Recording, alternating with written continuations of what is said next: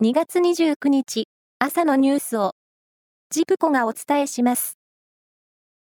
自民党派閥の政治資金パーティー裏金事件を受けた衆議院の政治倫理審査会が今日と明日全面公開の形で開かれ1日目は岸田総理大臣と自民党二階派の武田良太事務総長が出席します。現職の総理大臣が政治倫理審査会に出席するのは初めてで、2日目には西村康稔前経済産業大臣ら安倍派の4人が審査に臨みます。石川県の長谷博知事は、能登半島地震を受けた観光支援、北陸応援割を来月16日の宿泊分から始めると表明しました。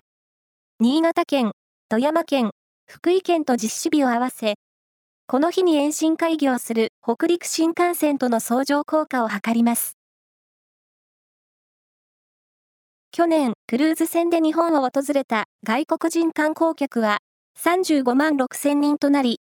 ピークだった2017年の14.1%にとどまりました。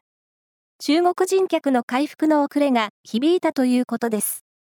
一方で、外国の船会社が運航するクルーズ船の寄港先の数は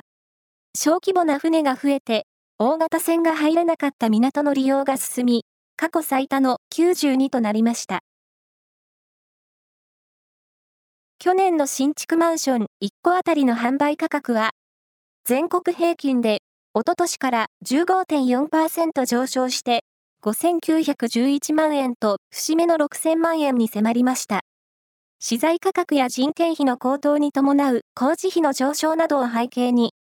7年連続で過去最高を更新しました。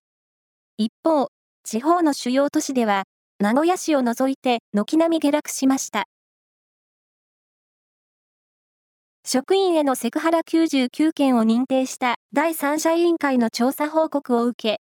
岐阜県岐南町の小島秀夫町長は今日、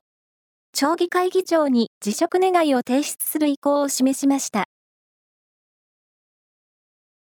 サッカー女子日本代表、なでしこジャパンは昨日、